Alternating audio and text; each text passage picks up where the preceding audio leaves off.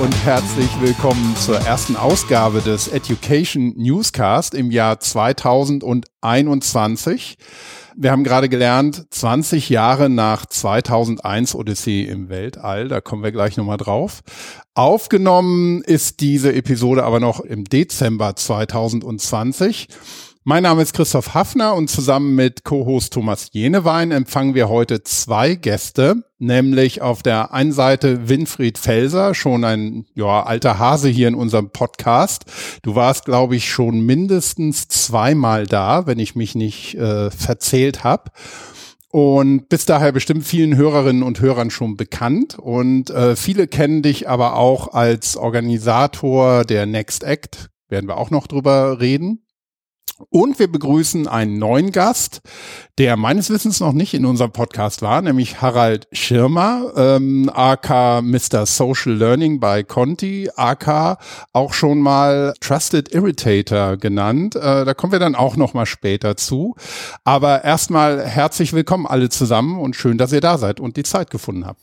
Ja, danke, ja, Christoph. Danke. Wir freuen uns. Ja, hallo. Toll, dass ihr da seid. Wir haben noch keinen Spitznamen für uns. Christoph. Noch nicht, da, die, aber die, die gibt man sich auch nicht selber. Ne? Das nee, stimmt. Vielleicht kommt der Christoph vielleicht oder, äh, Harald oder Winfried. Harald noch drauf. Wenn ihr noch ein genau. bisschen mehr ergraut, dann seid ihr Waldorf und Stadler. Allerdings dann müsst ihr auch ein bisschen frecher noch werden, zynischer. Das wäre doch meine Frage ja. ans Publikum, wie die euch wahrnehmen und welche Namen die euch geben würden. Sehr gut. Genau. Schreibt's doch mal in die Kommentare. Oh ja, bitte ja, in ja. LinkedIn, Twitter, wo auch immer. Genau. Wer sind wir? Sind wir Waldorf und Stadler? Oder, oder ganz was an Pat und Patterschon. Es gibt da ja so einige, ne? Dick und doof, können. aber ähm, das wird jetzt doof, nicht passen. Genau. Ja, da müssen wir uns dann streiten, wer ist denn hier dick, aber ich glaube, ja. da äh, gewinne ich gegen Thomas. aber vielleicht machen wir erstmal eine kleine Vorstellungsrunde mit euch beiden, bevor wir dann über solche Begriffe wie Monolithen, Unkonferenzen, Transformation und mögliche Versionen von Zukunft ähm, sprechen äh, und das zwischen sogenanntem New Normal und Great Reset, also eine ganze Ecke von Stichworten, die wir uns hier aufgeschrieben haben. Harald, vielleicht magst du anfangen. Dann mache ich es ganz kurz. Harald Schirmer, digitale Transformation, 30 Jahre Conti und Social Learning ist seit einigen Jahren mein Hobby, um die Leute wieder ins Wollen zu bringen. Das klingt gut. Winfried, wer bist du? Ja, dann mache ich es auch so kurz. Winfried äh, Felser, ich, wir machen Next Act, sind da insbesondere für die Schnittchen äh, äh, zuständig. Und wir haben eigentlich vor Jahren mal angefangen, eigentlich aus einem spontanen Treffen mit Professor Meffert ein Event zu machen, waren aber eigentlich gar nicht so Event erfahren, so dass das Ganze immer ein bisschen chaotisch lief und das äh, hielten die Leute irgendwann für ein Konzept und fanden es sogar gut. Dann haben wir es halt kontinuierlich jedes Jahr gemacht. Und unter anderem im Phantasialand, in Autohäusern und in sonstigen ganz speziellen Locations. Aber ich liebe dieses Konzept, Winfried, wenn ähm, fünf Minuten bevor das Ganze losgeht, immer noch auf der Agenda Draft draufsteht. Das gibt so den richtigen Spirit. Genau. oder oder die, die Eröffnungsrede eine halbe Stunde später anfängt und der Hauptspeaker am Abend auch noch sagt, ich komme eine Stunde früher, könnt ihr das Programm nicht umstellen. Ja, das, äh, aber das führt, äh, das Besondere daran ist, das führt dazu, dass die Leute sich viel stärker auch untereinander beschäftigen, gar nicht so sehr sich vom Programm ablenken lassen. Und ich glaube, das ist dann oft äh, tatsächlich schon ein Mehrwert. Aber ich weiß es selber nicht, warum die Leute äh, das auch teilweise äh, ähm, äh, so loben. Was eigentlich schon ein bisschen unser Anspruch ist, äh, das hat der Rainer Straub jetzt in seinem letzten Artikel schön geschrieben. Wir versuchen immer die großen Themen zu thematisieren. Also wir sind da immer froh, dass zum Beispiel der Thomas Sattelberger jedes Jahr so einen politischen Update gibt, dass der Heribert Meffert da immer auch seine neuen Perspektiven einbringt und ganz viele Leute, äh, Sabine und äh, Alexander und du zum Beispiel, ihr gehört ja auch immer wieder dabei. Thomas, du warst jetzt auch äh, öfters beim letzten Mal, glaube ich, warst du nicht dabei, oder? Doch, klar. Beim letzten Mal auch? Ach so, ja, stimmt. Ja. ja. Äh, ähm, äh, äh, ich habe da sogar eine Kraftbierprobe moderieren dürfen äh, beim letzten Ja, ich meine jetzt nicht beim Next Champion, ich meine beim virtuellen Format. Ah, da war ich kurz dabei, ja. Ich meine, was ich vor allem toll finde äh, dabei, ist, dass du ganz viele Leute zusammenbringst und äh, der Austausch zwischen den Vorträgen oder einfach statt einem Vortrag. Ich gehe da eh gern in die Kaffeeecke und rede mit anderen und tausche mich aus. Also habe ich super spannende Leute kennengelernt, wo ich auch dann, wo man anknüpfen konnte, ob jetzt äh, als Podcast-Gäste oder sogar mit dem Jochen Als Schneider hatten wir sogar Projekte mal gestartet hier bei SAP. Also witzigerweise ist, da trifft man dann Leute aus der eigenen Firma, die man sonst gar nicht woanders trifft, äh, in der Firma, weil die in einem anderen Silo arbeiten. Also das finde ich gerade so spannend hier damals auch Projekte Zukunftsagenten und SAP. Die haben sich zum Beispiel auch bei uns zusammengefunden. Nur mal als kleine Anekdote. Mhm. Die haben sich zusammengefunden, weil die zwei Hauptsprecher und Moderatoren, der Christoph Pause und der Tobias Illig, also der äh, Chefredakteur äh, oder der äh, von New Management äh, von Haufe und Tobias Illig, äh, New Worker bei der Bahn damals. Und beide saßen witzigerweise in der Bahn und kamen nicht rechtzeitig an. So, und dann zerfiel der Programmpunkt und dann haben die sich plötzlich selbst organisiert. Ja, und daraus ist eine ganz tolle äh, Kooperation geworden. Und am Schluss SAP hat sogar den HR Innovation Award nachher gewonnen und Zukunftsagenten wurden Finalisten mit manchen Ideen, die, glaube ich, da auch mit inspiriert wurden. Ne? Also insofern erzeugen wir ein produktives vielleicht so ein produktives Chaos, wo dann in der in den vielen Nischen ganz viele ganz spannende Dinge entstehen. Und zwischendurch gibt's noch ein bisschen Programm und Schnittchen. Und wie wäre für dich denn jetzt die Erfahrung, jetzt das virtuell zu machen? Also irgendwie, also mir fehlt zum Beispiel gerade jetzt in, in, in jetzt in der Arbeit ist so bei uns auch alles im Homeoffice. Mir fehlt gerade das Informelle, was ja auch so eine Stärke ist äh, von so einer Next Act, ne? Ja, also es ist tatsächlich so, äh, beim letzten Mal, wir hatten wieder ganz tolle Impulse, zum Beispiel von der Frauke von Polier, von SAP hatten wir einen tollen äh, Impuls zu Human Experience Management und Performance äh, oder sagen wir mal auch dann eine ganz tolle Runde zum Paradoxon zwischen einerseits äh, diesem Purpose-Anspruch und andererseits diesem neuen Performance-Druck. Thomas Sattelberger war wieder dabei. Aber was ich am Schluss äh, sogar besonders genossen habe. Also die Vorträge habe ich alle sehr genossen, das waren auch große Inspirationen. Aber am Abend hatten wir dann einfach so eine freisprechende Runde ohne Struktur und mit so ein paar Impulsgebern, aber ansonsten einfach relativ freier Austausch. Und das fand ich dann auch äh, äh, mit ein ganz besonderes Highlight. Und das ist immer so das Thema, ähm, äh, wo ich letztendlich bei den virtuellen Formaten die besondere Herausforderung sehe. Wie kriegst du das, äh, äh, also Reden zu halten und Roundtables zu organisieren, das geht ohne weiteres. Aber wie kriegst du da letztendlich äh, auch insbesondere so spontane Strukturen? Deswegen wollte ich ja eigentlich bei eurem Event dabei sein, Thomas, wo ihr das, glaube ich, äh, mit WonderMe ganz toll gemacht hast. Da kannst du ja vielleicht gleich mal drauf eingehen, inwieweit WonderMe vielleicht so die Spontanität in den virtuellen Räumen stärker unterstützt. Winfried, wenn ich da noch kurz einen Satz dazu sagen darf, weil dieser Satz von mir fehlt der informelle Austausch und das ist das, was das Besondere an physischen Meetings ist. Ich glaube, das ist etwas, was einfach auch etwas mit digitaler Reife zu tun hat, in die wir jetzt dann kommen werden, hoffentlich. Äh, wenn ich einen Raum gebe, also auch einen zeitlichen Raum für informellen Austausch ohne diese Agenda, ähm, dann wird es auch automatisch passieren. Es ist so, dass viele Leute im Homeoffice sind oder eben, wie du sagst, äh, die sind alle gewohnt zu liefern Push-Kommunikation zu betreiben, zu eine Le Lecture zu halten oder einen Vortrag oder irgendwas. Ähm, und nachdem wir im Digitalen ja eigentlich gewohnt sind, wir können quasi von einem zum anderen springen, fällt natürlich all das, was man vor und nach einem physischen Meeting hat, in einer Konferenz in der Kaffeeecke und so weiter, fällt erstmal weg. Aber es muss ja nicht. Es ist ja, wenn ich das haben will, muss ich es halt einplanen und dann findet es auch statt. Das meine ich, also du musst sowohl von den Plattformen, mhm. wie ich habe jetzt genau. mal hier das Berliner Startup WonderMe genannt, als auch von den Formaten und der Planung musst du dann diesen Raum schaffen. Genau. Ja, und, äh, es, und du müsstest fast künstlich äh, auch Chaos schaffen, dass dann zum Beispiel einfach Leute, und dann müssten natürlich alle Teilnehmer die Souveränität tatsächlich haben, dass sie es auch im virtuellen Raum schaffen und sagen, hier, wir setzen uns jetzt einfach mal zusammen, wir machen uns jetzt mal unser eigenes Action und besprechen besprechen jetzt einfach mal was oder ähnliches. Ähm, da ist natürlich der virtuelle Raum jetzt nochmal eine mediale Herausforderung, ja, weil die Menschen haben das über Jahre im Analogen gelernt, damit umzugehen. Mhm. Und das ist natürlich jetzt ähm, von der digitalen Reife nochmal ein ganz anderer Sprung. Bei digitaler Reife oft denkt man, ja, man muss die Tools irgendwie nur beherrschen.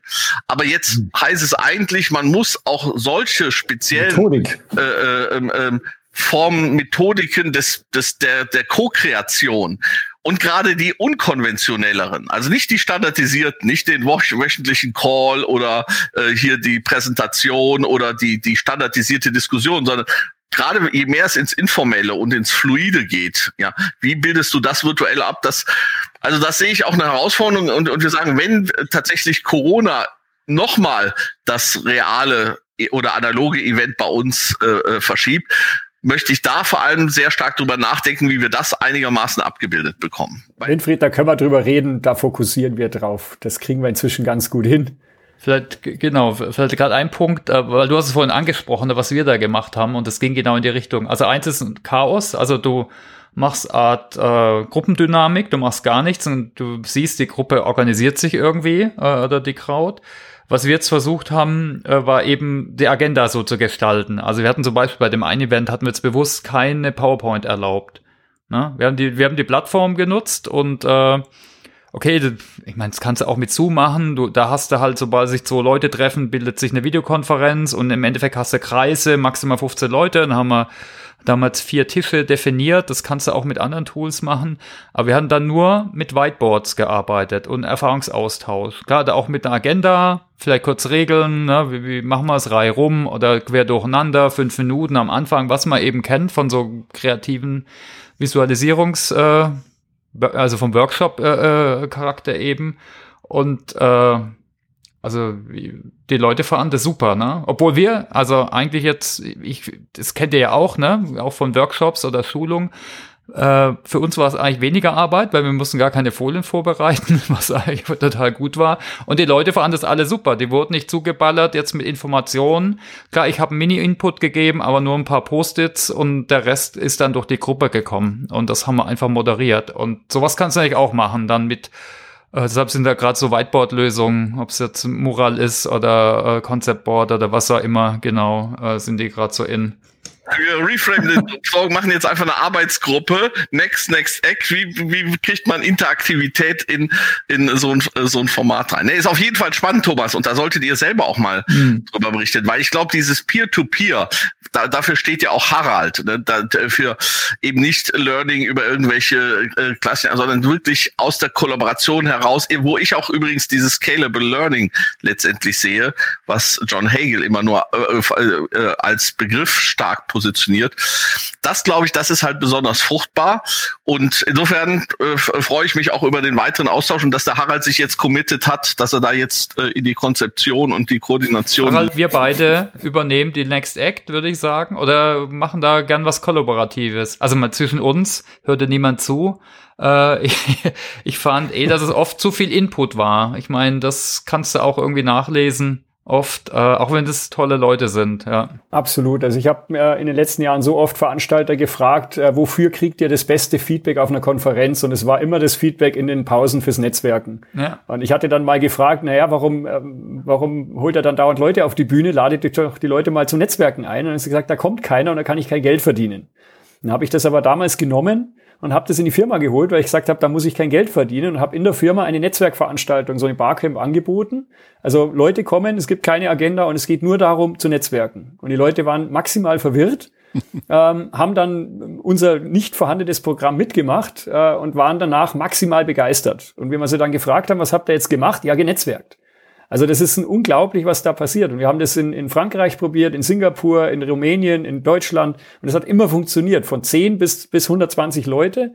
Und daraus haben wir dann irgendwann ein Konzept gemacht, weil wir beim letzten Rollout dann wirklich genommen haben, um, um die Leute da zu begeistern, erstmal, um ihnen beizubringen, dass nicht jedes Gespräch produktiv sein muss. Ich glaube, das ist ein ganz wichtiger Punkt, auch beim Lernen natürlich.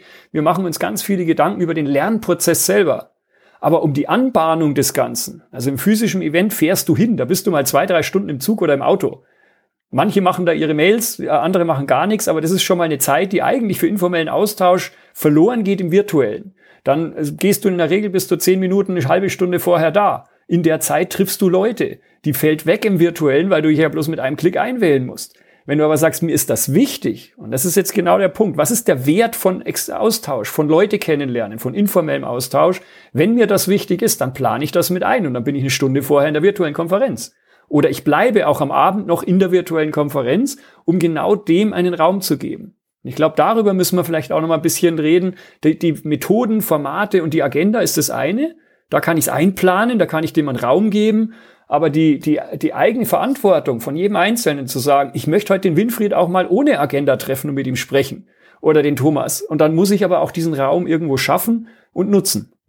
Ist auch ein Werte-Mindset-Thema, oder? Ein bisschen, weil du musst den Mut haben, das zu machen, aber auch loslassen an deiner Kontrolle als perfekter Organisator, ja, oder? Deswegen war bei uns Unfähigkeit einfach eine Un Schlüsselkompetenz. nicht ja, wissen und Fragen witzig. stellen ist mit Sicherheit in Zeiten von Wandel eine bessere Kompetenz, als zu glauben, auf alles eine Antwort zu haben. Ja, das ist so. Und wir haben sogar selbst bei Fragen, wir haben halt gesagt, deswegen hatte ich schon beim ersten Event, das gibt es auch noch in unserem Image-Video, das online ist, habe ich gesagt, wir sind eigentlich nur Schnittchen. Ja, wir sind Schnittchen und Räume und ähm, äh, beim ersten Mal war es dann auch noch schlechter Kaffee, ähm, äh, äh um tatsächlich diesem Wunder der Co-Kreation, die vielleicht nicht eingeengt ist durch eine fixe Agenda, tatsächlich Raum zu schaffen. Ähm, aber ich bin ganz gespannt auch auf den weiteren Austausch mit euch. Ähm, ähm, denn das, wenn wir tatsächlich das nächste Mal doch nochmal virtuell das Ganze angehen, dann möchte ich tatsächlich sehr stark in so eine Richtung äh, äh, äh, gehen. Da vielleicht zwei, drei tolle Impulsvorträge und dann in den Sessions vielleicht auch nochmal so initiale Keime, aber dass dann vor allem tatsächlich die Community das trägt. Ne? Aber Winfried, vielleicht da auch so die Erfahrung. Wir haben unsere letzte Global HR-Konferenz, da haben wir genau diese Impulse genommen und haben die aus der Agenda genommen. Wir haben die den Leuten vorher als Video, als quasi äh, Pre-Learning gegeben, haben das in unser LMS gepackt äh, und dann mussten die Leute im Endeffekt als Eintrittskarte sich diese Impulse anschauen, um danach wirklich die Zeit, in der wir synchron zusammen sind, äh, wirklich zu nutzen. Weil was bringt denn das, wenn jetzt da 300 Leute da sind und sich ein Video anschauen? Da brauchst du nicht synchron zusammen zu sein. Das kann jeder drei Wochen vorher schon machen. Das ist eigentlich auch die Wertschätzung dieses besonderen Wunders einer synchronen genau. Co-Kreation. Ne? Die hast du halt ganz selten. Das ist eigentlich ein ganz großer, also jetzt, wo du das so sagst, das ist eigentlich ein ganz großes Asset. Ich meine, mhm. wir sprechen jetzt über ein ganz anderes Thema als ursprünglich mal geplant. Ich finde es aber super. ähm, äh, es ist ein ganz großes äh, äh, Asset überhaupt, dass Menschen in dieser hohen Komplexität und in dieser Zeit ähm, äh, die, die sicherlich sehr fordernd ist, tatsächlich sich die Zeit nehmen und äh, du es dann schaffst, Menschen zusammenzubringen. Und dann sollte man wirklich dem auch die Priorität und den Raum geben. Das ist eigentlich eine sehr gute Idee. Sollten wir eigentlich auch bei unserem Event machen. Das heißt, alle großen Reden und so weiter finden eigentlich vorher schon statt. Ich muss ja da sagen, wenn ich da mal ein, reingrätschen kann, ich find's ja ähm, ganz faszinierend, wie im Moment alle mir quasi aus der Seele reden, weil dieses Gefühl, ähm, dass man jetzt irgendwie ja sich ähm, digital zusammenfinden muss, neue Wege zu kommunizieren finden muss, alles Mögliche. Damit kämpfe ich jetzt seit 13 Jahren, seit ich bei SAP bin, weil ich eben immer so als Satellit hier in Hamburg sitze und mein Team entweder komplett in Waldorf oder ein Großteil in Waldorf und noch so ein paar Satelliten darum verstreut sind. Und ähm, seit 13 Jahren sind wir immer kon konstant äh, Tools am Ausprobieren, Formate am Ausprobieren. Wie kann man sich gegenseitig besser einbinden? Wie kann die Kommunikation funktionieren? Wie kann man den, dieses Flurgespräch irgendwie abbilden, sprich das Netzwerken? Und seit 13 Jahren ist das so ein, ein, ein ständiger, ähm, ja, ein, nicht Kampf, aber so, so ein ständiges irgendwo drauf hinarbeiten, aber nie das, das Perfekte finden können. Und ähm, aber wenn man es jetzt gerade, wo, wo sich so viel hier wegen eben den, den pandemischen Rahmenbedingungen da geändert hat, ähm, sieht man auf einmal genau, wo die, wo die Probleme äh, liegen und alles, was man so vorher auch implizit vielleicht schon gespürt hat, ist auf einmal nochmal so, so offengelegt und macht wirklich, bringt da echt viel Kreativität rein, finde ich. Ja, ich glaube, manchmal muss leider einfach ein Leidensdruck da sein. Also ich hasse das eigentlich, ne? So Unternehmensberatung arbeiten ja oft damit, ja, wir müssen zuerst den Druck erhöhen, sonst ändert sich nichts. Aber ich finde es, ich mag das eigentlich nicht, weil ich bin eher für einen wertschätzenden, positiven Umgang. Aber viele haben es einfach nicht geblickt, dass es äh, wichtig ist, auch das Informelle, das Kollaborative einbinden. Und ich meine, Blended Learning jetzt als Konzept in der Bildung ist eigentlich nichts anderes, dass ich einen Mix mache und die verschiedenen Formate am besten nutze. Und da ist es eigentlich nichts Neues, dass ich so, dass sich jeder die Fachinfos davor reinzieht, je nach Vorwissen, je nach Gusto. Äh, und, und Ja, vom Ansatz her. Manche haben es auch schon versucht, aber ich glaube, jetzt war der Druck halt äh, einfach höher und vor allem, weil alle, alle nur daheim waren und es war jetzt nicht ein paar in der Zentrale dann doch zusammengesessen oder irgendwo, ne? Oder haben sich dann doch in einem tollen Hotel getroffen. Also ich glaube, jetzt waren alle mehr gezwungen und äh, was, warum kommt jetzt Mural und, und so die, die kollaborativen Tools, warum kommen die jetzt mehr? Und auch so die virtuellen Barcamps sehe ich auch, dass die extrem Zulauf bringen. So Corporate Learning Camp zum Beispiel ist auch, wird auch immer größer. Ne? Die besetzen ja gerade auf solche Formate. Genau, die sind mehr Community und Co-Kreation als letztendlich äh, Content-Kommunikation. Witzigerweise der Heribert Meffert in unserem ersten Video sagte das sogar auch zu Next Act, dass er sagt, hier geht es nicht um Content, sondern auf Kommunikation und man muss sich da erstmal drauf einlassen. Das Witzige er, er fand das so spannend, dass er mich jedes Jahr gefra sogar gefragt hat. Also eigentlich hätte ich ja ihn immer in allen Ehren fragen müssen, bitte, bitte kommen Sie. Und er gesagt hat, ja, aber ich bin gerne wieder dabei, weil er das auch nicht so äh, äh, ähm, letztendlich so kannte. Aber Thomas, ich wollte, mein Einspruch bezog sich auf Blended Learning.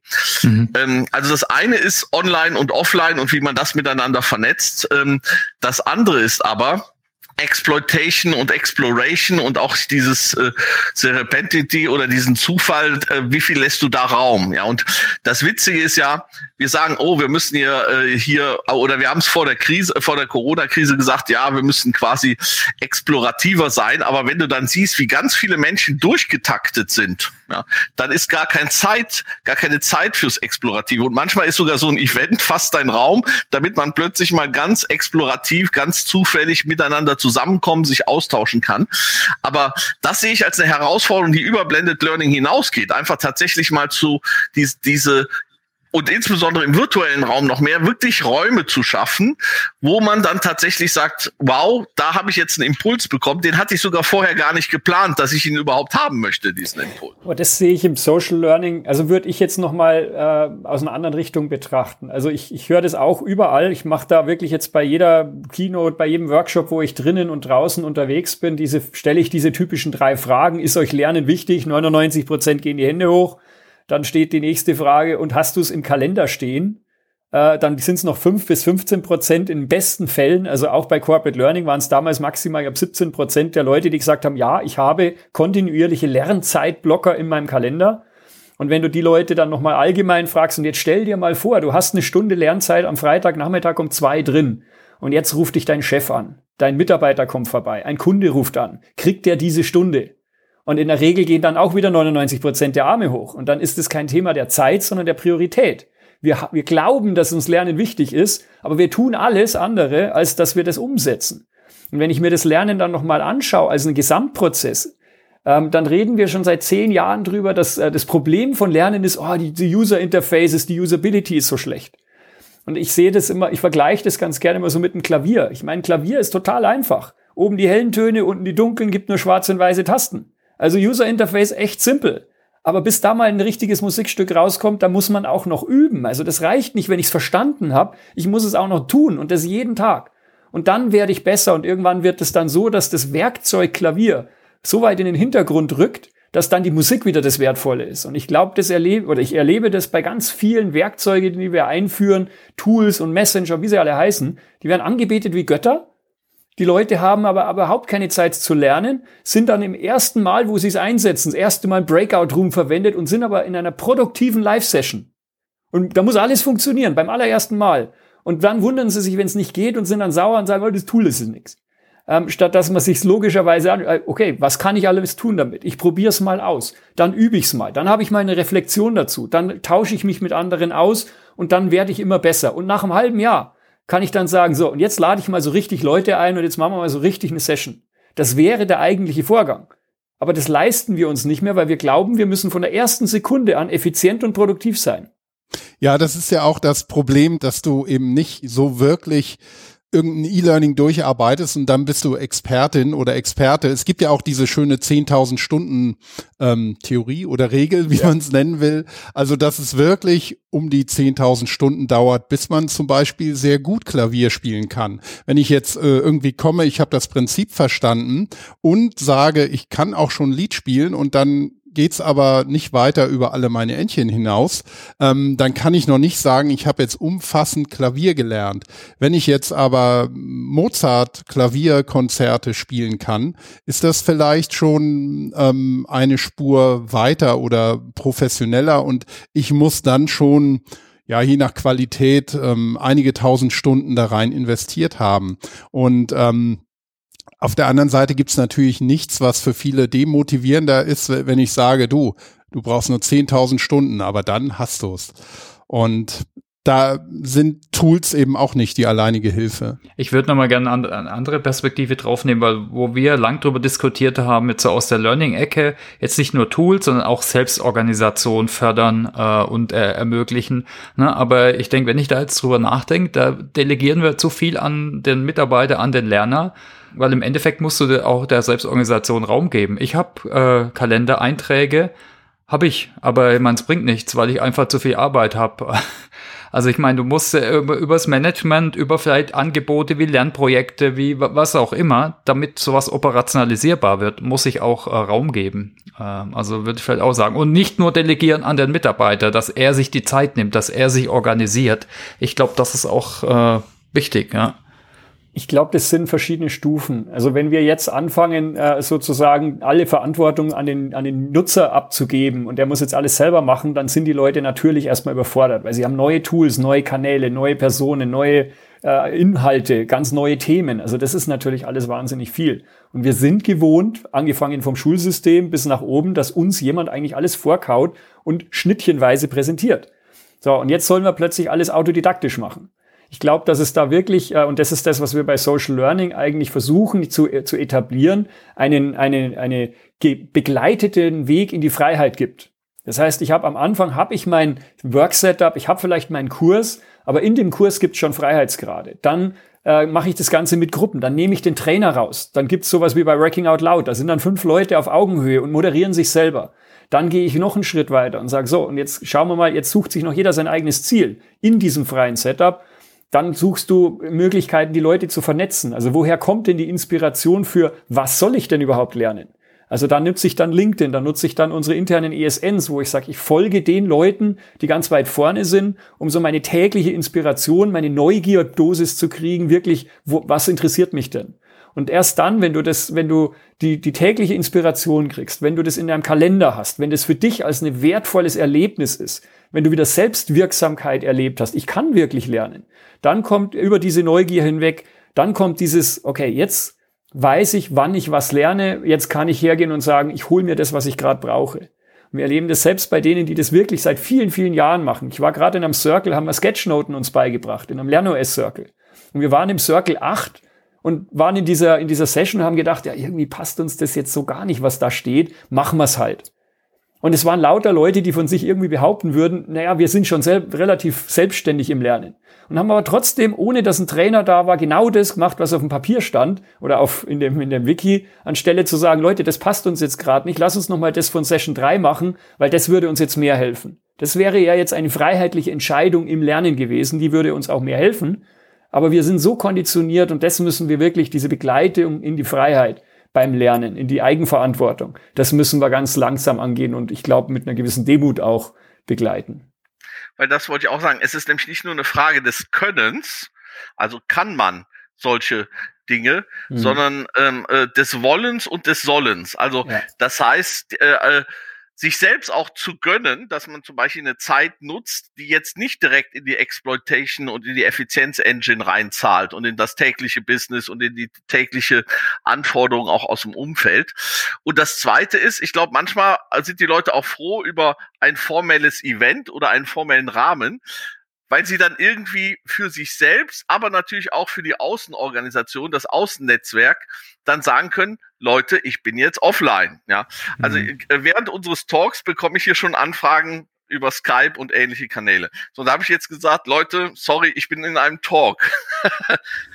und das ist dann fast Freiheit für mich, ja. Also das heißt, ich kann mich jetzt mit euch total sinnlos eine Stunde lang über äh, unterhalten, aber gerade durch diese vollkommen ungeplante Wendung dieses Gespräches. Wir wollten ja eigentlich über 2001 Monolithen, Zerstörung, aber äh, ähm, ist das für mich natürlich jetzt sehr produktiv, tatsächlich im Sinne zukunftsorientiert wie müssen wir auch das Next Act, wenn wir tatsächlich virtuell nochmal sind, wie müssen wir da das denken und wie muss ich mich mit euch austauschen und wie müssen wir das insgesamt aufstellen, damit wir dieses Wunder auch in dem Raum passiert und vielleicht sogar besser als äh, ähm, äh, analog, gerade dadurch, dass man manches im Vorfeld macht und besser nachhaltiger verknüpft.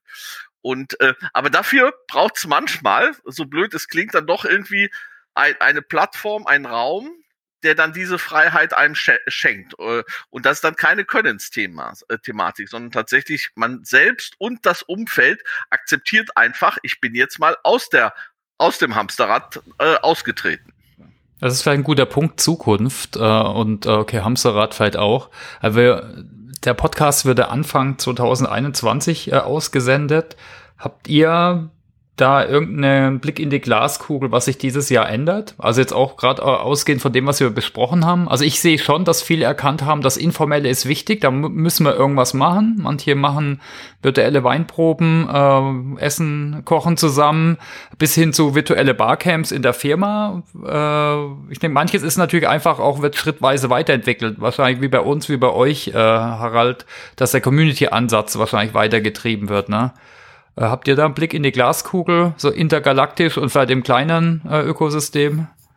Also ich glaube, dass äh, zu dem jetzt sehr äh, strukturierten Ansatz, also ich blicke jetzt mal auf das Thema Lernen, äh, von Learning Management Solutions, wo wir wirklich strukturierte Arten zu lernen haben, wo wir Compliance-Schulungen machen und solche Dinge, ähm, die quasi sehr stark vorgegeben sind äh, erweitert sich jetzt immer mehr und, und zwar nicht als Ersatz, sondern wirklich als eine Erweiterung der Bereich des, ich, ich nenne das immer ganz gern, des Hobbylernens. Warum?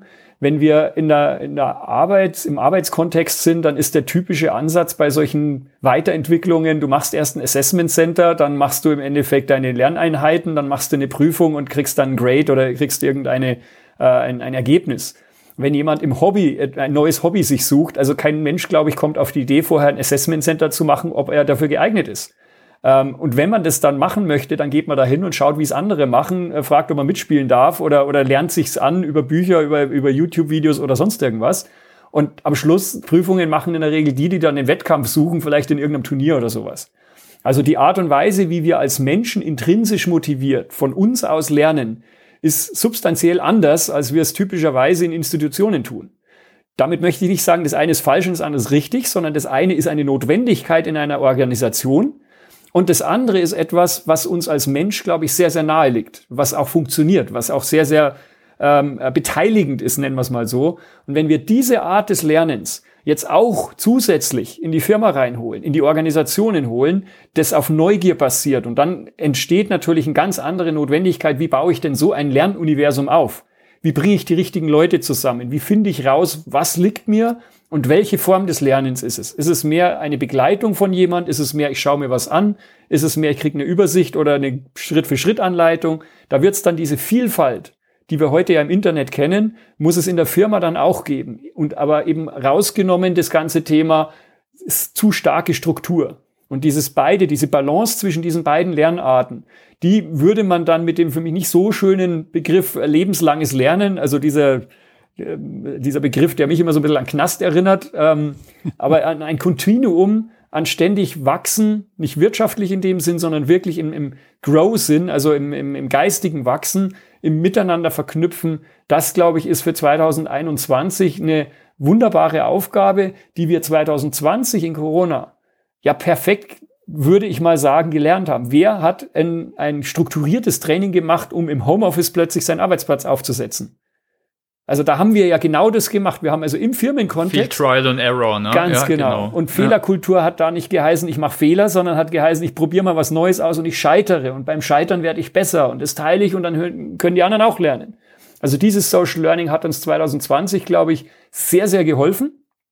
Und 2021 können wir das professionalisieren wo du genau das sagst, ich glaube, das ist ein, ein, ganz wichtiger Punkt, den du angesprochen hast, nämlich dieses institutionalisierte Lernen, das wir haben. Du, du lernst ja, wenn du auf die Welt kommst oder schon vorher als Mensch lernst du schon. Und dann gibt's einen Punkt, so um die fünf, sechs Jahre, manchmal mit sieben Jahren, dann wird's institutionalisiert. Ab da lernst du per Definition. Und dann geht das durch die Schulzeit, ähm, wenn du Glück oder Pech hast, je nachdem, noch die Lehre oder ähm, ein Studium. Und ähm, dann kommt vielleicht noch das Onboarding und die Einarbeitung in einem Unternehmen, bei einem Arbeitgeber, wie auch immer. Und dann hat das institutionelle Lernen erstmal sein Ende gefunden. Du bist erwachsen, du darfst jetzt mit den Großen spielen und ähm, dann kommen aber wieder Leute wie wir und sagen dir, Age, nee, du musst hier noch weiter lernen. Wir haben hier nämlich einen riesen Lernkatalog, ein Curriculum, wir haben ganz viele E-Learnings, wir haben dies und das. Aber dieses eigentliche Lernen als so ein natürlicher Prozess, ähm, das findet ja parallel in ganz vielen Bereichen immer noch statt. Und wie du sagst, bei einem Hobby sagt man ja auch nicht, ich mache mir erstmal ein Curriculum, wie ich das jetzt am besten angehe und dann fange ich vielleicht an. Von daher glaube ich, ist der Weg weg von Lernen als Institution ähm, und vorgegebenem Pfad ähm, weg zu eben einem Prozess, der einfach da ist, so dass es auch nicht sich anhört wie lebenslang Knast.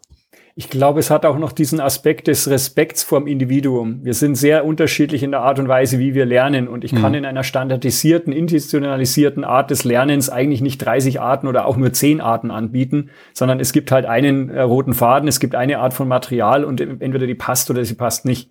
Und die unterschiedlichen Lerngeschwindigkeiten, Lernstartzeitpunkte, Ziele und so weiter, wenn ich die respektiere, dann ist automatisch, muss ich mehr Lernangebote haben. Und das kann ich typischerweise ja nicht in einer in einer äh, One-Size-Fits-All Top-Down-Rollout-Geschichte äh, an den Mann bringen oder an die Frau, sondern da muss ich Freiheit lassen und dann werden die Leute zu Content-Creatern und ähm, das, das bringt auch den sozialen Charakter, die Wertschätzung, die Kommentare, die Beteiligung am Lerngeschäft die Rollentausche äh, Tausche zwischen Trainer, Lehrer und, und, und Lernenden oder eben eine, eine Augenhöhe, die da vielleicht stattfindet. Aber eben zusätzlich, ich glaube nicht, dass es ein Ersatz sein wird, weil wir bestimmte Sachen eigentlich strukturiert schon auch lernen sollten.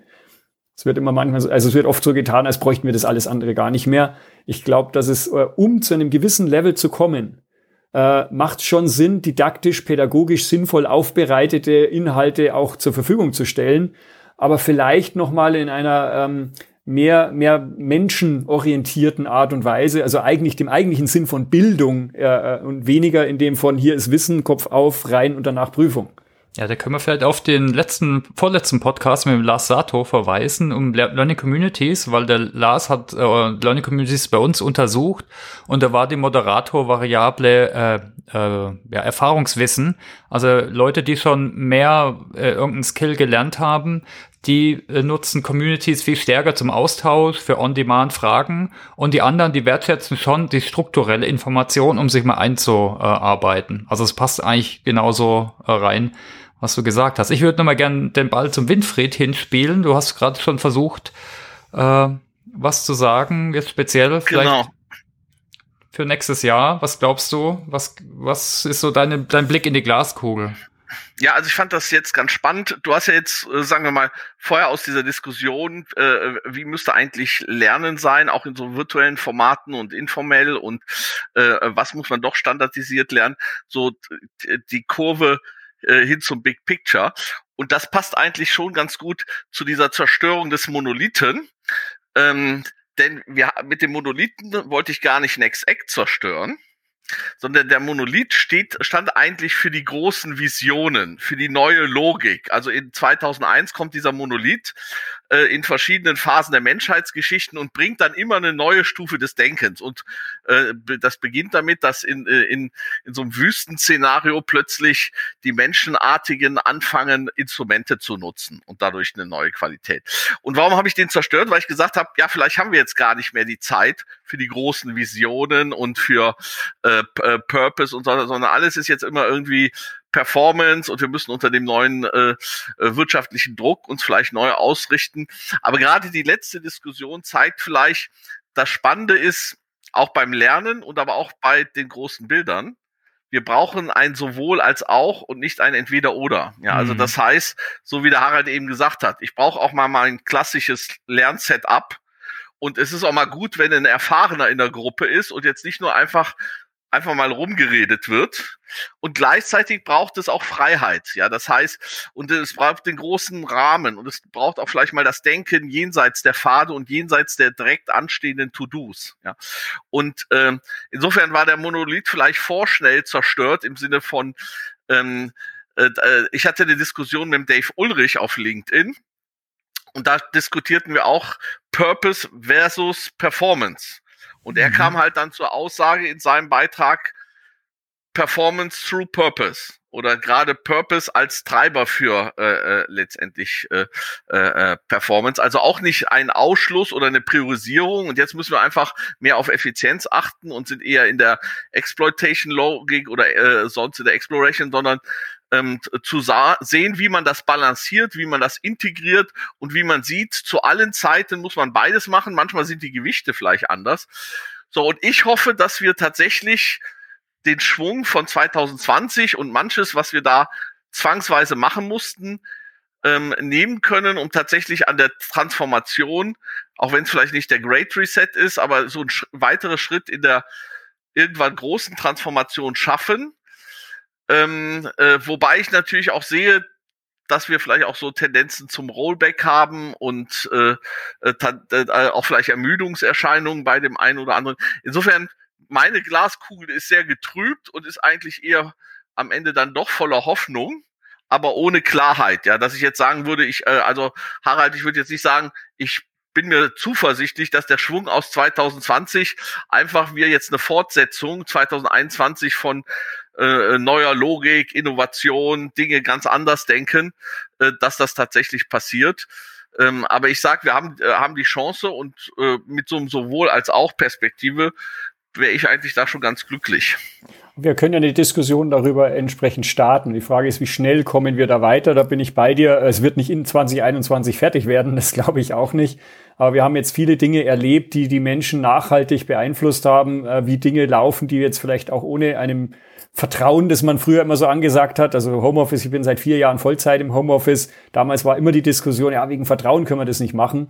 Das war jetzt nicht mehr notwendig. Es gab jetzt einen anderen Grund, in Homeoffice zu gehen und es, viele Menschen haben bewiesen, dass sie das, äh, dieses Vertrauen eigentlich verdienen würden. Ich wollte den Punkt nochmal aufgreifen mit diesem Purpose and Performance. Ich glaube, das passt auch sehr gut zum Lernen. Wir haben im ähm, ganzen Unternehmensumfeld sehr, sehr stark diesen Blick auf Gewinnen ich spreche da jetzt so ein bisschen auf das an, was Simon Sinek da letztens so äh, raufgebracht hat, dieses äh, Finite and Infinite Games, äh, ursprünglich von diesem James Carsis gebracht, ähm, wo es darum geht, will ich jetzt etwas kurzfristiges gewinnen, das ist für mich dieser Performance-Punkt, oder möchte ich kontinuierlich besser werden, das ist der Purpose-Punkt. Wenn wir beim Lernen einfach vielleicht mal so ein bisschen weggehen von, ich muss zu einem bestimmten Zeitpunkt ein gewisses, gewisses Wissen angehäuft haben, um was abzuliefern, sondern um herzugehen und sagen, ich möchte jeden Tag ein bisschen besser werden. Ich möchte raus aus diesem negativen Gefühl der Revolution von Technologie, die über mich drüber kommt, hin zu einem Verständnis von, hey, das ist eine Evolution. Und wenn ich rechtzeitig ein bisschen vorne dran bin, wenn ich jeden Tag meine 15 Minuten in Lernen investiere, dann kann ich mit dieser Evolution, mit diesem täglich besser werden, ein total ruhiges Leben haben. Und das glaube ich, das ist etwas, das ist ein Versprechen, was ich jetzt geben würde ganz gerne, äh, weil ganz, ganz viel, was in die Richtung Performance geht, in Richtung Effizienz und Produktivität, klingt immer nach immer noch mehr Stress. Und ich glaube, dass es an der Zeit wird, äh, so Themen wie Achtsamkeit auch mal äh, ernst zu nehmen und zu sagen, ja, wenn wir noch 10, 20, 30, 40 Jahre arbeiten wollen oder müssen, dann ist es auch sinnvoll, mal nicht nur Sprints anzuschauen, sondern auch mal Marathon zu schauen und mal zu überlegen, wie kann ich denn gesund und zwar auf einem auch geistig gesunden Level, mit kleinen Häppchen, mit kleinen Schritten, aber mit einem kontinuierlichen Besserwerden, ähm, gesund da durchkommen. Und das äh, kann ich eigentlich versprechen. Die Erlebnisse, die wir mit Social Learning haben, wie wir mit, mit äh, Vernetzung in LinkedIn und so weiter haben, ist, dass neue Technologie braucht in der Regel zehn Jahre, 20 Jahre, bis sie von der ersten Idee bis zum, bis zum Marktreife, jetzt nutzt jeder. Wenn du da am Anfang, wenn du nach zehn Jahren einsteigst, selbst dann hast du noch genügend Zeit, dich eigentlich umfassend oder, oder auch schrittweise da anzunähern. Ob das dann Blockchain heißt oder sonst irgendwas, ist eigentlich nicht so, nicht so wichtig. Hauptsache, du interessierst dich, stellst ab und zu mal Fragen ähm, und umgibst dich mit Leuten, die dich immer mal wieder mit neuen Ideen ver, äh, versorgen. Und dann, glaube ich, ist es, äh, kann das eine ganz ruhige oder eine definitiv ruhigere, stressfreiere Art des Lernens sein. Ja, ich, ich glaube, also wenn ich nochmal meinen äh, meine, mein Blick in die Glaskugel äh, teilen darf. Ich glaube, das passt gut zu dem Thema zusammen, was jetzt eigentlich bei vielen auf der Agenda steht. Ne? So ein bisschen auch ein an anderes Buzzword wieder ist Resilienz. Aber genau dazu ist es, ne, die Leute, die Firmen sehen, die Mitarbeiter teilweise sind nach dem Burnout, die sitzen in einem Meeting nach dem anderen, die die müssen sich um sich selber kümmern. Äh, wir müssen denen irgendwie helfen. Da ist es sowas wie Achtsamkeit vielleicht interessant. Aber auch was ich vorhin gesagt habe, ich glaube, äh, man hat jetzt gesehen, es geht, das Virtuelle. Na, ich muss jetzt nicht für jedes Vertriebsmeeting durch ganz Deutsch, Deutschland checken. Das, äh, ich mache vielleicht dann halt mehr ba ba Balance. Ich denke, da wird der Bounce Back hinkommen. Zwei Tage im Office, drei Tage daheim. Also eine gesunde Mischung. Ich glaube, äh, bei jedem eben, wie es passt. Und also vielleicht nur eine Anekdote. Ich war heute Morgen auf so einem Barcamp, äh, letztes, letzte Woche auch. Und was, was ich so stark sehe, ist jedes Mal, wenn ich eine Präsentation mache, finde Leute okay, äh, wenn ich ein Whiteboard aufmache und die Leute dürfen sich austauschen, die dürfen mitkreieren, äh, die, auch wenn es da nur ein Kärtchen ist oder so. Und auch wenn es dann objektiv nicht, nicht wirklich anders ist, wie das, was ich äh, gezeigt habe davor. Aber die Leute von der Ex Erfahrung her finden es so viel positiver. Beteiligung. Äh, Beteiligung, absolut, und aber auch das Informelle, ne? dass jemand sein Wissen, sein informelles Wissen äh, mitteilt. Also ich glaube, da, wir sehen das ja, ne? ob es jetzt Barcamps sind oder Circle, äh, LernOS oder WOL oder was auch immer. Also ich denke, äh, da werden wir wahrscheinlich auch noch in vielen Firmen weitere Schritte sehen. Das ist ja nie, dass es von heute auf morgen kommt, sondern dass es so eine Reise ist. Christoph, hast du noch einen Blick in die La Glaskugel oder Winfried nochmal? Also ich wollte nur sagen, ich bin ja immer noch an diesem Thema Scalable Learning dran, obwohl ich immer noch nicht weiß, was es heißt. Aber ähm, äh, äh, äh, genau, der Thomas kann diese, kann das nachvollziehen.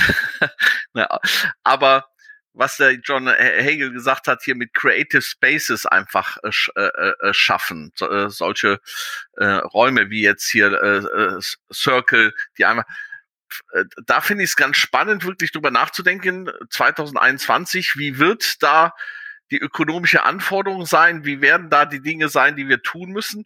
Und wie sehen dann die Plattformen aus, in denen wir das wirklich idealtypisch äh, virtuell oder analog ähm, äh, oder, oder real ähm, physisch dann abbilden äh, äh können? Ja, also ähm, wir haben da mit WOL und LearnOS und so weiter, wir haben jetzt äh, Barcamps, alle möglichen Formate, aber das finde ich dann nochmal spannend, wie, wie, wie sich das in Zukunft dann äh, organisiert, um die verschiedensten Anforderungen zu erfüllen. Ja, fällt mal ein privater Blick. Was ist denn bei euch jetzt, äh, Winfried und Harald, was, was, was ist denn bei euch auf der Liste? Was wollt ihr denn als nächstes lernen? Habt ihr, könnt ihr einfach von euch mal berichten? Finde ich einmal ganz spannend, da mal einen ganz konkreten Blick zu machen. Habt ihr was auf der To-Learn-Liste? Oder was ist auf der To-Learn-Liste? Pilze. Wie bitte? Pilze. Pilze. Ja. Die Saison ist vorbei, aber es ist Pilz. ja, nee, tatsächlich ist so, weil du das ja im Vorfeld gefragt hast. Also ich muss sagen, ich finde zum Beispiel solche Formate, ähm, äh, äh, ich mag ja hier diese Idee Lernen durch Lehren, äh, hier vom, wie heißt er noch, der Franzose? Äh, Jean-Paul Martin. Jean-Paul Martin finde ich ja ganz spannend. Und für mich ist einfach Lernen auch durch Co-Kreation. Ja, also egal wie, wie dynamisch jetzt so ein Ablauf ist, irgendwie da Impulse rauszunehmen. Aber tatsächlich eine andere Form des Lernens ist für mich quasi maximal retro und das heißt tatsächlich Bücher sich zu nehmen und dann nochmal über fundamentale Dinge äh, nachzulesen. Und, und äh, jetzt habe ich mir am Wochenende, war ich mit Gunnar hier, hier in der Bibliothek, der hat dann 20 Bücher geholt und der Herbert Meffert hat gesagt, ich müsste jetzt mal unbedingt das Buch von Maya Göpel oder sollte ich mal anrufen, durchlesen. Und irgendwie hat mich da ein Buch über die Logik der Pilze angesprungen. Und das ist wirklich total spannend, weil da steht drin, wir müssen Dinge, und äh, also spätestens als ich das gelesen habe, war ich natürlich voll abgeholt. Wir müssen Dinge wie Ökosysteme, Netzwerke, Co-Kreation, Intelligenz ganz neu denken. Und ich meine, ich, vielleicht kennt ihr dieses Buch über dieses äh, äh, World Wide Web der, der Bäume oder Wood Wide Web, wo die Pilze ja auch eine ganz zentrale Rolle spielen, wo wir vielleicht die Bäume ja äh, Ewigkeiten unterschätzt haben in ihrer kollaborativen, äh, ko-kreativen Zusammenarbeit. Und das ist bei Pilzen letztendlich, also das werden äh, Phänomene geschildert, wo ich einfach total geflasht bin. Und äh, das, äh, äh solche Bücher lese ich halt immer ganz gut, weil die nochmal noch mal das, das große Öffnen realisieren. Ja, und dann nehme ich mir tatsächlich die Zeit und lese dann auch mal tatsächlich von vorne bis hinten Kapitel für Kapitel 300, 400 Seiten durch. Und ansonsten bin ich immer froh, hier bei euch einfach jetzt zu wissen, äh, durch die Arbeitsgruppe, die wir ja jetzt im Rahmen dieses Talks gegründet haben, äh, äh wie, wie man 2021 die perfekte, äh, zielorientierte und trotzdem chaotisch äh, kreative Plattform schafft. Ne? Da liegst du total im Trend, äh, Winfried. Es ist ja auch in der aktuellen Star Trek Staffel ein Sporenantrieb erfunden worden, der dich äh, im Universum äh, quasi instant an jeden Ort bringen kann über ein Sporennetzwerk. Also da bist du voll auf dem richtigen Dampfer. Da geht die Zukunft eindeutig hin. Ja. So und äh, ähm, weil der Gunnar hatte mir äh, unterstellt, ich hätte das Buch mir geholt wegen des Konsums von Pilzen. Da geht es da nicht drum. aber sagen wir mal, es kann den kreativen Prozess unter Umständen vereinfachen. Aber es ist nicht Inhalt dieses Buches. ja. ja, aber ist spannend. Ich werde mir jetzt mal Star Trek anschauen. Harald, was ist auf deiner? Was ist ja, ich werde auf jeden Fall den, ja, ich werde den Winfried verfolgen und äh, schauen, wie seine Sporen sich aus, äh, aussäen. Äh, ähm, ich habe parallel dazu, äh, letztes Jahr war für mich äh, so ein ganz wichtiges Thema Wirksamkeit und Achtsamkeit, das sich, das sich durchs ganze Jahr gezogen hat und äh, fand da zum Beispiel ähm, äh, Bücher, Hörbücher von äh, einerseits Dale Carnegie, also so äh, Wurzeln von Working Out Loud, ähm, da mal sich das Ganze durchzuschauen. Das macht durchaus Sinn, kann ich jedem empfehlen. Äh, auch ganz spannend, ähm, ähm, Alfred Adler, ähm, der Beginner der oder der, der äh, Urvater der Individualpsychologie. Mhm. Da gibt's zwei Hörbücher, die sind unglaublich inspirierend. Die waren für mich sehr erhellend, was das Thema Agilität angeht, was das Thema Bezug Menschen untereinander und was kann ich denn da alles selber tun. Und darauf aufbauend jetzt ähm, habe ich vor kurzem ein, ein Interview gehört ähm, mit dem Professor ähm, Harald Welzer, Soziologe. Und der fand ich, hat einen Satz gesagt, der mich wahrscheinlich nächstes Jahr noch sehr intensiv beschäftigen wird. Und zwar, wir suchen die ganze Zeit nach Lösungen. Wir brauchen Räume. Aber für, aber, ja, aber für viele von diesen Themen gibt es keine Lösungen. Also es gibt keine Lösung für das Flüchtlingsproblem. Es gibt keine Lösung für Hierarchie, äh, wie ich die jetzt so agil umbaue, sondern es geht um Beziehungen. Genau, er hat Beziehungen und Räume. Mit dem Precht habe ich nämlich auch gesehen und den einen Satz fand ich sehr spannend, weil das auch ein fundamentaler Wandel unseres Denkens ist. Ja, also wir sind in der, ich sage immer, in der hellenistischen Falle der starken Lösungsorientierung, der Kategorisierung. Mhm. Und da hat der Wälzer, fand ich, das war ja nur ein Satz in diesem, ja, ja, kann ich jedem nur empfehlen, ZDF Precht, einfach googeln ZDF Precht Wälzer das waren, äh, ähm, da hat er ein fundamentales Fenster aufgemacht. Und für mich resoniert das eben sehr, sehr stark, weil das Thema Beziehungen halt in Netzwerken, im sozialen Netzwerken, äh, beim Social Learning ist, geht's ganz, ganz viel um Beziehungen. Und wenn die passen, wenn ich das schaffe, auf eine emotionale Ebene mit dem anderen zu kommen, dann ist das, was ich da oben drauf pack, äh, völlig anders verdaubar oder auch viel interessanter natürlich. In meinem Fall wird es ganz speziell um das Thema Führungskräfte gehen. Also wie kriegen wir unsere Executives und Senior Executives, für die da Lernen auch ein immer wichtigeres Thema wird. Ja, und ich da bis jetzt, muss ich ganz ehrlich sagen, ähm, mit, mit Argumenten gescheitert bin, also mit Lösungsangeboten. Da werde ich jetzt mal versuchen, was kann ich 2021 lernen, äh, wie man da mit Beziehungen äh, vielleicht weiterkommt. Wer da Input hat, gerne. Ich bin da, ich habe offene Ohren. Ja, ich glaube, gerade ist auch eine Challenge für viele Führungskräfte, die virtuellen Beziehungen irgendwie absolut, absolut. aufzubauen, empathisch zu sein, dran zu bleiben. Ja, ich glaube, äh, manche haben fast Angst, dass die Leute nichts arbeiten, manche vielleicht, dass sie zu viel arbeiten, aber ich glaube, das ist ich habe heute Morgen hatten das auch schon, ne? Früher war so Vir Leading Virtual Team war ja eher so ein Wischiwaschi-Thema, so aller, äh, wie, wie, wie hat ein Manager immer genannt bei uns, äh, gewaltfreies Töpfe in der Toskana oder, oder sowas. Inzwischen sieht man, sie, und da schwingt natürlich was mit, ne? Und inzwischen sieht man, oh, wäre doch vielleicht nicht schlecht gewesen, wenn man das Thema doch ernst, noch ernster genommen hätten. Ja, Thomas, das erinnert mich an so einen schönen Spruch, da gibt's, äh, der ist vor, am Anfang von Corona, das habe ich den das erste Mal gehört. Da hat einer gesagt, ähm, wenn die Flut zurückgeht, sieht man, wer eine Badehose anhat. Ich liebe diesen Spruch, weil es, es gab zehn Jahre lang so viele Leute, die haben über Digitalisierung erzählt und alles Mögliche gemacht und plötzlich waren sie digital, sie mussten von zu Hause aus und plötzlich hat nichts mehr funktioniert. Ich erlebe seit, drei, seit 30 Jahren in unserer Firma, dass wir hybride Work, äh, haben. Wir, wir haben, ich habe es noch nie erlebt, dass das gesamte Team immer während dem gesamten Projekt physisch zusammen war. Also dieser hybride Setup, internation, in einem internationalen Konzern auf jeden Fall, der ist Standard, der war schon immer ja. Standard. Aber wir haben den immer so als, äh, ja, und dann sind noch die, die sich einwählen. Und jetzt sind die, die sich einwählen, in der Mehrzahl. Und jetzt kriegen wir plötzlich eine Idee davon, was das heißt und was muss ich tun, damit ich die wirklich ernsthaft beteilige an diesem Gespräch, dass ich ihren, den Mehrwert damit kriege. Und dann kommen die kulturellen Perspektiven noch mit dazu. Und meine Hoffnung ist, wenn wir hoffentlich bald auch wieder in die Firma zurück können, also nicht jeder muss, sondern kann, wenn notwendig oder wenn er will, dass wir in diesen physischen Setups, wenn wir dann wieder vielleicht zurückkommen, wo die Mehrheit vielleicht wieder vor Ort ist, vielleicht, wenn das überhaupt passiert, dass wir dann aber auch unsere physischen Workshops wieder anpassen und sagen, Moment, jetzt das, was wir gelernt haben, diese Perspektive, die ich auch einnehmen konnte jetzt als Chef oder als Mitarbeiter, jetzt muss ich mein physisches Event, mein physischen Workshop umbauen, um einerseits die digitalen Möglichkeiten nutzen zu können, Beteiligungsmöglichkeiten, also vielleicht weniger Zettel und so, ähm, und gleichzeitig aber auch denen, die nicht physisch da sein können, weil das wird auch morgen sich keiner leisten können, jeden für jedes Meeting einzufliegen. Ja, dass wir also mit diesem Kompromiss des hybriden Arbeitens einfach einen anderen Reifegrad erreichen. Und das ist, glaube ich, für alle, äh, für uns äh, ein wichtiges Lernthema in 2021. Amen. Christoph, was denkst du denn? Darf ich dich auch mal fragen?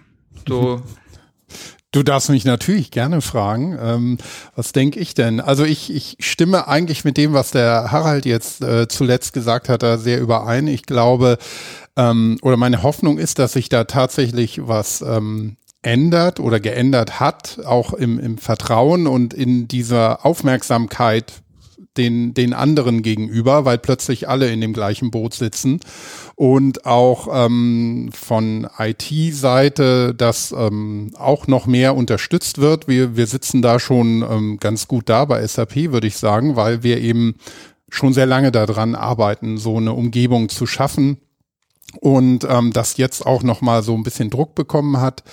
Ähm, auf der anderen Seite denke ich mal, dass ähm, dass dieses Hybride oder die, die Verbindung von, von verschiedenen Methoden ähm, für 2021 bestimmt ein bestimmendes Thema sein wird. Also dass man ähm, auch mehr digitale, kollaborative Tools vielleicht einfach benutzt, wie wenn man alleine beim Workshop einmal so Post-its an die Wand kleben oder doch gleich so, so ein Tool wie Mural oder was auch immer zu nehmen, um, um das auch gleich digital vorliegen zu haben, selbst wenn manche im Raum sind. Aber so kannst du dann auch einmal auch alle anderen wirklich mit einbeziehen, wo man früher gesagt hat, ja, tut mir jetzt leid äh, für euch am Telefon, aber wir müssen das hier jetzt mal mit den Post-its an der Wand machen. Und ähm, wenn jetzt alle aber dieses Tool bedienen können und man hat ja schon einen Beamer meistens ähm, in so einem Meetingraum, dann können es halt alle damit äh, auch bewerkstelligen und diese Integration ist viel besser. Und das ähm, gilt eben nicht nur für das Zusammenarbeiten, sondern ich denke auch fürs Zusammenlernen. Aber vielleicht wäre ja eine und, Aktion, Christoph, dass wir die Beamer aus mhm. den Räumen rausnehmen, weil dann muss jeder sein Laptop mitnehmen und dann kann sich jeder auch beteiligen, ja. weil solange Beamer da drin ist, wird es Leute geben, die keinen Rechner dabei haben und die können sich nicht beteiligen.